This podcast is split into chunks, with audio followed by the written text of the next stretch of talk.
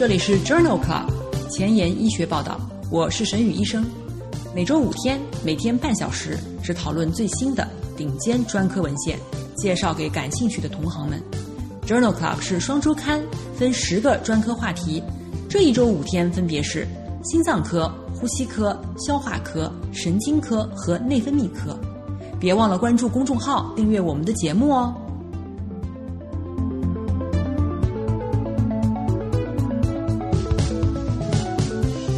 今日头条：一，FDA 批准布格替尼作为 ALK 阳性的非小细胞肺癌的一线用药。二，JAMA 质子泵抑制剂与 H2 受体抑制剂对于机械通气患者的住院死亡率的影响。三，Nature FC 区优化的抗体。可以诱导 CD 八对病毒性呼吸道感染的免疫。这里是 Journal Club 前沿医学报道，呼吸科星期二，Pulmonology Tuesday。我是主播沈宇医生，精彩即将开始，不要走开哦。今天的新药研发，我们来聊一聊布格替尼。布格替尼是一种间变性淋巴瘤激酶。也就是 ALK 的抑制剂。二零一七年，布格替尼被批准用于治疗 ALK 阳性的晚期非小细胞肺癌。在二零二零年五月，布格替尼已经被 FDA 批准用于治疗 ALK 阳性的转移性非小细胞肺癌的一线治疗。让我们来看一看关于布格替尼的二期临床实验的两年随访的结果。这篇文章。发表在了二零二零年三月的《Journal of Thoracic Oncology》杂志上。这一项多中心随机对照的二期临床研究，纳入了克唑替尼难治的 ALK 阳性的非小细胞肺癌的患者，一共二百余人，随机分为口服布格替尼九十毫克 QD 组，也就是 A 组，和布格替尼一百八十毫克 QD。七天以后使用九十毫克 QD 维持治疗组，也就是 B 组。中位随访时间分别为十九点六个月和二十四点三个月。经过治疗以后，客观缓解率分别为百分之四十六和百分之五十六。无进展生存期分别为九点二个月和十六点七个月。总生存期为二十九个月和三十四个月。在基线时。A 组和 B 组当中，分别有百分之七十一和百分之六十七的患者已经有脑转移。脑转移的患者经过治疗以后，颅内客观缓解率为百分之五十和百分之六十七，颅内客观缓解的时间为九点四个月和十六点六个月。颅内病灶无进展生存期分别为十二个月和十八个月。随访中没有发现新发的安全事件。这项 ALTA 研究的两年随访认为，克唑替尼难治性的 ALK 阳性的非小细胞肺癌的患者当中，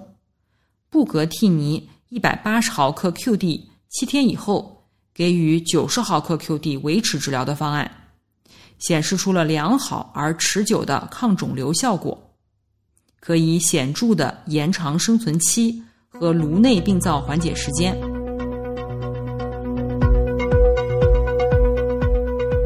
外一项关于布格替尼的研究发表在二零二零年十一月份的《Journal of Clinical Oncology》杂志上。这篇文章汇报的是 Alta EL 研究的第二个中期分析。Alta EL 研究目的是比较克唑替尼和布格替尼在治疗晚期 ALK 阳性的非小细胞肺癌患者当中的疗效，一共纳入了二百七十五人。中位随访时间为二十四点九个月，布格替尼显著延长了无进展生存期，p 值小于零点零零零一，分别为二十四个月和十一个月。而且，相比克唑替尼，布格替尼可以延缓生活质量评分的恶化进展。研究同时发现，布格替尼的血浆浓度时间曲线下的面积不是无进展生存期的预测因子。这项研究认为，布格替尼作为一种一天一次的 ALK 抑制剂，在疗效上优于克唑替尼，有望成为 ALK 阳性的非小细胞肺癌的一线治疗方案。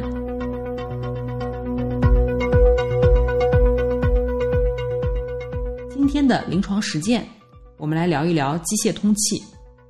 机械通气又称为正压通气，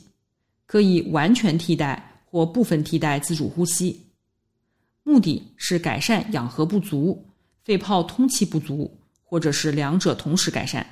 在急性和慢性的呼吸衰竭期间，机械通气的主要受益是改善气体交换和减少呼吸做功。正压通气的肺部不良影响包括肺气压伤。呼吸机相关的肺损伤、内源性呼气末正压通气、通气血流比例失调、膈肌萎缩、呼吸肌无力和粘液纤毛运动减弱。此外，正压通气可能降低心输出量，并影响血流动力学的检测，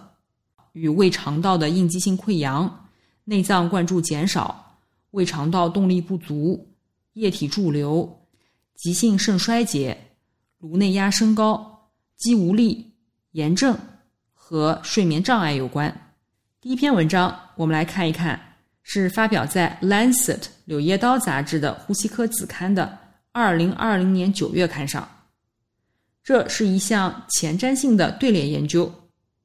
尽管使用了肺保护性通气，但是急性呼吸衰竭的死亡率仍然很高。最近的研究表明，基线通气参数与急性呼吸窘迫综合症患者预后之间存在关联性。这项前瞻性的队列研究目的是评估急性呼吸衰竭的患者长期暴露于不同强度的机械通气与 ICU 死亡率之间的关系。研究一共纳入了一万三千例接受四个小时以上机械通气的患者。在研究当中，有百分之十八的患者死于 ICU。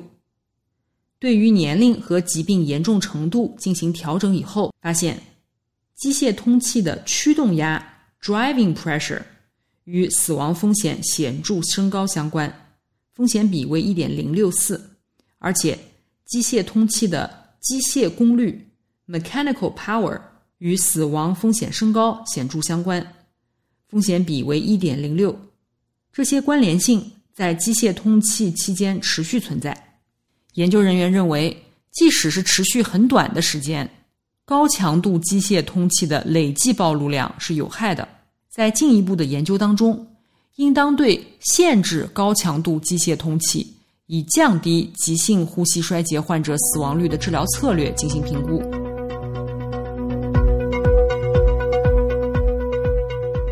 第二篇文章是关于。危重病人膈肌组织多普勒成像，这篇研究发表在了二零二零年十月的《美国呼吸病与重症医学杂志》上。组织多普勒成像是一种测量组织运动速度的超声心动图方法。这项研究将此技术应用于膈肌，以评估膈肌在收缩和放松时的运动速度。研究对二十名健康志愿者进行了膈肌组织的多普勒检查，以评估膈肌运动速度模式，测量其正常值，并确定测量值在观察者间的变异性。然后，在连续一百一十六例的 ICU 患者当中，对脱机期间的膈肌偏移、增厚和组织多普勒参数，如峰值收缩速度、峰值松弛速度。速度时间积分和组织多普勒导出的最大松弛率进行了评估，在一个十八例的患者亚组当中，同时使用组织多普勒记录跨膈压、峰值跨膈压、压力时间乘积和膈肌最大舒张率。研究发现，在可重复性方面，所有组织多普勒参数的相关系数均大于零点八九。除了速度时间积分以外，健康志愿者和脱机成功患者的组织多普勒参数均低于脱机失败的患者，分别为峰值收缩速度1.35、1.50和2.66厘米每秒，峰值松弛速度分别为1.19、1.53和3.36厘米每秒，组织多普勒最大舒张率分别为3.64、10.25和29.47厘米每秒平方，p 值均小于0.001。收缩速度的峰值与跨格压峰值以及压力时间乘积有显著的关联性，而且最大收缩速率与最大舒张速率是有显著的相关性的。这一项对照研究认为，醌组织的多普勒可以实时的评估膈肌运动的运动速度。膈肌组织多普勒延伸参数区分了脱机失败和脱机成功的患者，并且。与跨膈压延伸参数有良好的相关性。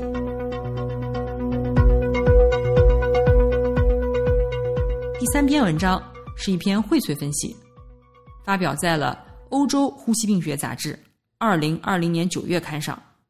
研究的目的是评估肌无力与机械通气死亡率，或者是脱机的成功率之间的联系，以及每种评价工具的预测能力。共分析了六十项研究，包括了四千三百例患者。这项研究发现，ICU 相关肌无力与总死亡率增加相关，风险比从一点二到四点四八不等。其中，刺激双侧膈神经产生的抽搐性跨膈压 （TWPDI） 对于总死亡率的预测能力是最高的，敏感度为百分之八十七，特异性为百分之三十六。曲线下面积零点七四，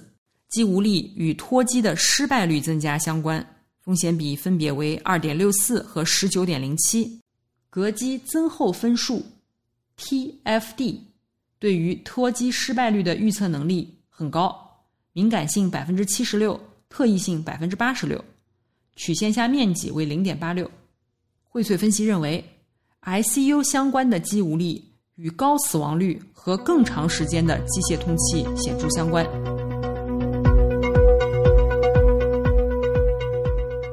下面一篇文章是一篇综述，讨论的是肺和膈保护的通气，发表在了二零二零年六月的《美国呼吸与重症医学杂志》上。机械通气可以引起急性的膈肌萎缩和损伤，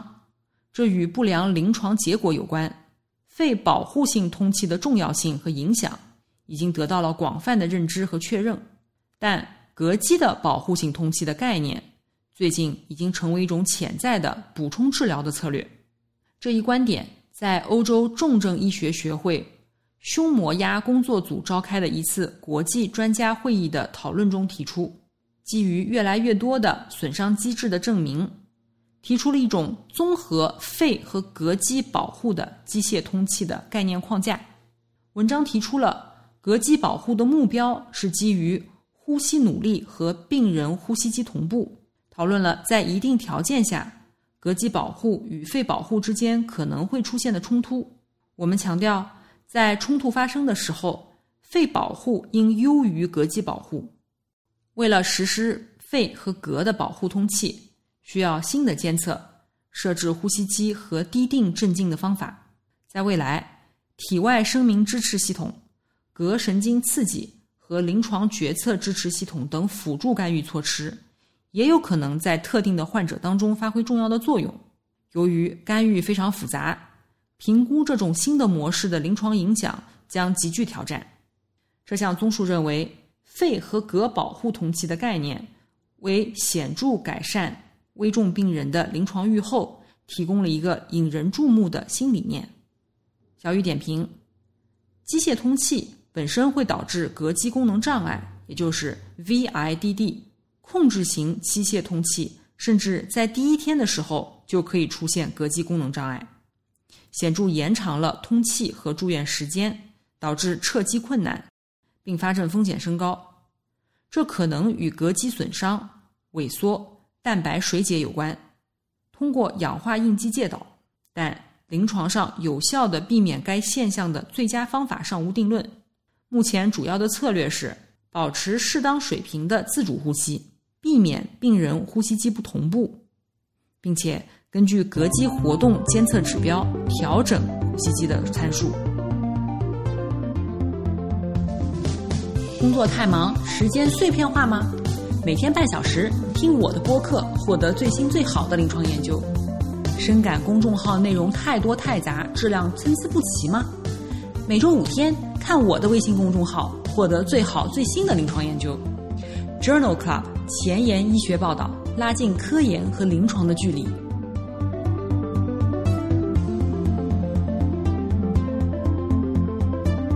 接下来我们来看一看危重机械通气的患者当中，是使用非镇静还是使用浅镇静？这篇随机对照研究发表在了二零二零年三月的《新英格兰医学杂志》上，在危重的机械通气的患者当中，每天唤醒已被证明能够缩短通气时间和 ICU 的住院时间。这项研究的目的是讨论非镇静与浅镇静计划是否会影响死亡率。这项多中心随机对照的临床研究。随机分为了非镇静组和每日唤醒的浅镇静组，一共纳入了七百名患者。非镇静组的平均 Richmond 躁动和镇静评分，也就是 RASS-RAS 评分，从第一天的负一点三分提高到了第七天的负零点八分。镇静组则从第一天的负二点三分提高到了第七天的负一点八分。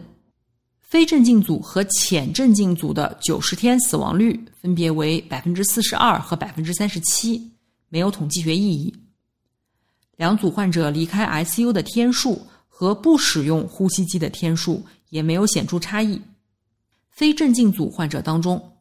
无昏迷且没有谵妄的中位天数为二十七天；镇静组当中，无昏迷且无谵妄的中位天数为二十六天。两组中分别有一例和十例患者发生了血栓栓塞事件。这项随机对照研究认为，在接受机械通气的 ICU 患者当中，非镇静和浅镇静治疗策略九十天的死亡率并没有显著的差异。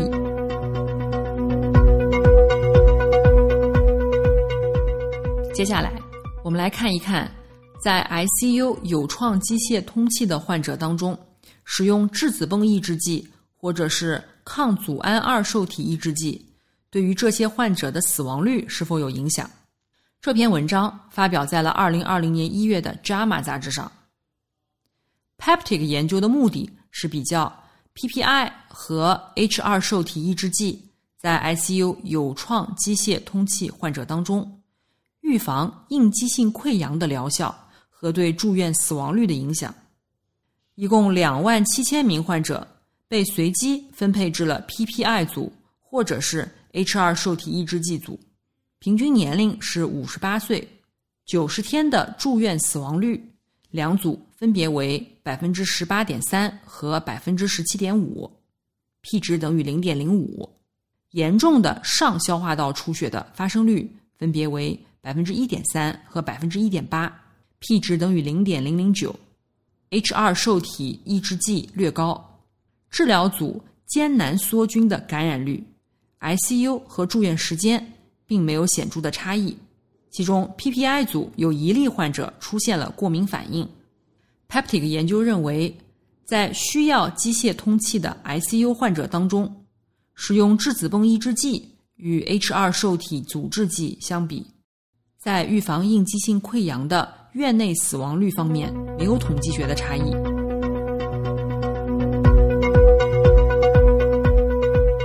临床实践的第二个部分，我们来讨论一下呼吸机相关的肺炎。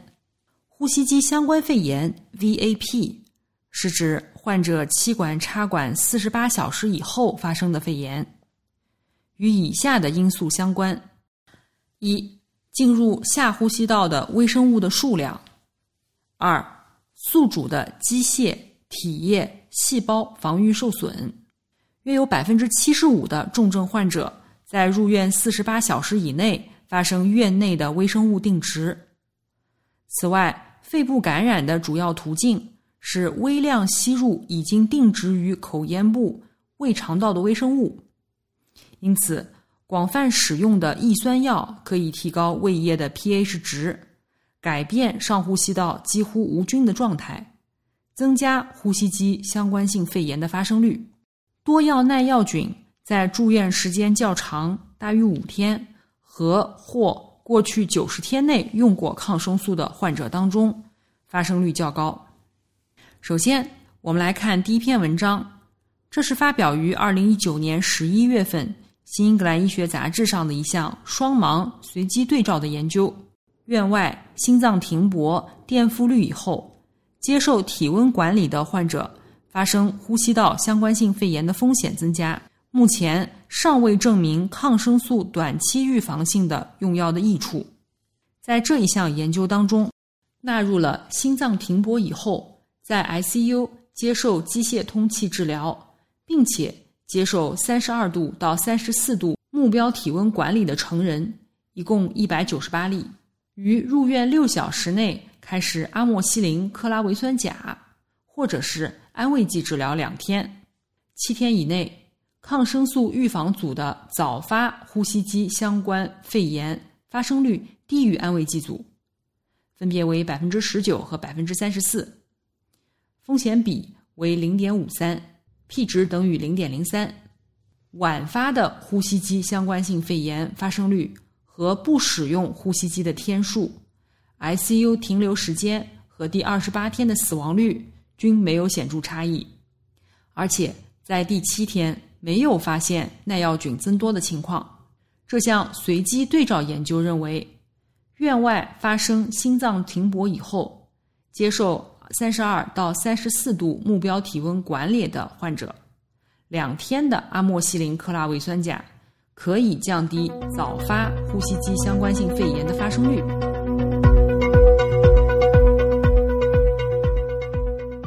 第二篇文章讨论的是。ICU 疑似呼吸机相关性肺炎的肺曲霉菌病，这篇研究发表在了美国急诊医学杂志上，二零二零年十一月刊上。这是两项前瞻性研究的汇总。疑似呼吸机相关肺炎患者当中，曲霉菌感染仍然缺乏十分敏感的诊断。这篇文章的目的是评估。疑似呼吸机相关性肺炎曲霉菌感染的患病率和预后，这两项前瞻性研究一共招募了三百六十名影像学、临床以及实验室检查疑似的呼吸机相关性肺炎的重症患者，并且获得了一百九十四例患者的血清样本和肺泡灌洗液样本，进行了真菌学的测试。最后，根据临床影像学、真菌学的标准定义诊断为曲霉菌感染。在评估的一百九十四例患者当中，曲霉菌感染患病率为百分之十二点四。二十四例曲霉菌感染中有四人的血清半乳甘露聚糖阳性，十六例肺泡灌洗液当中半乳甘露聚糖阳性。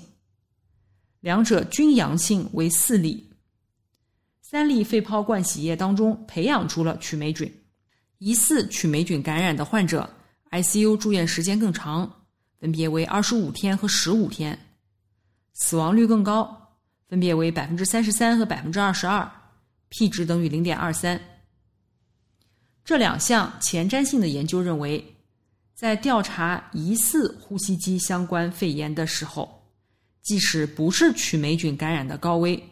仍应该考虑曲霉菌感染的可能性。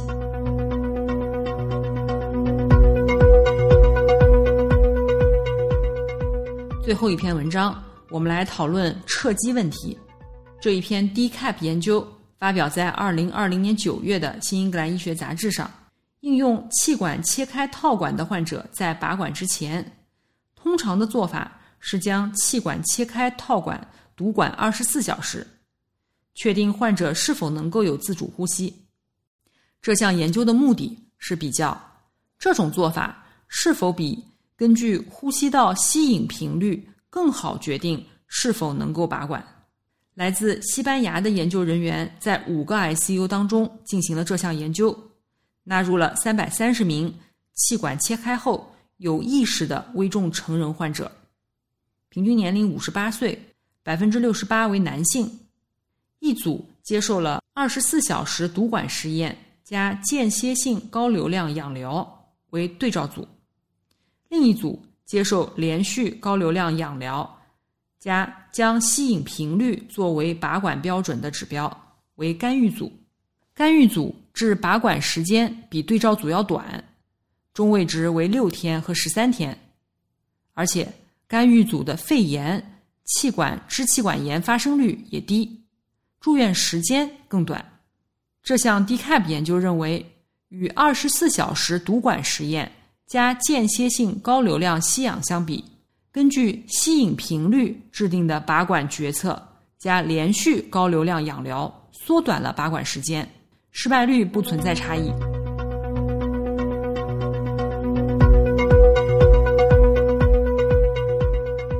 今天的前沿医学，我们来聊一聊。Fc 区优化的抗体可以诱导 CD 八对病毒性呼吸道感染的免疫。这篇研究发表在了二零二零年十月的《Nature》杂志上。针对病毒病原体的抗体是控制病毒感染的一种很有前途的治疗方法。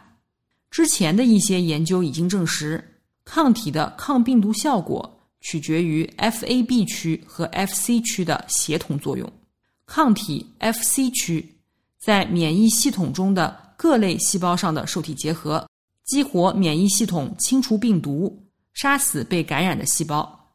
这项基础研究的目的是通过对于抗流感 IgG 单抗的 Fc 区选择性的修饰，使之能够特异性的与已激活的 Fc 伽马 2a 受体结合，则能够进一步的增强。树突状细胞的成熟，诱导保护性 CD 八阳性的 T 细胞应答，从而提高预防或治疗致命性呼吸道病毒感染的疗效。这项基础研究认为，当 IgG 抗体选择性激活树突状细胞 T 细胞通路的时候，能够诱导对于病毒感染的保护性和适应性免疫，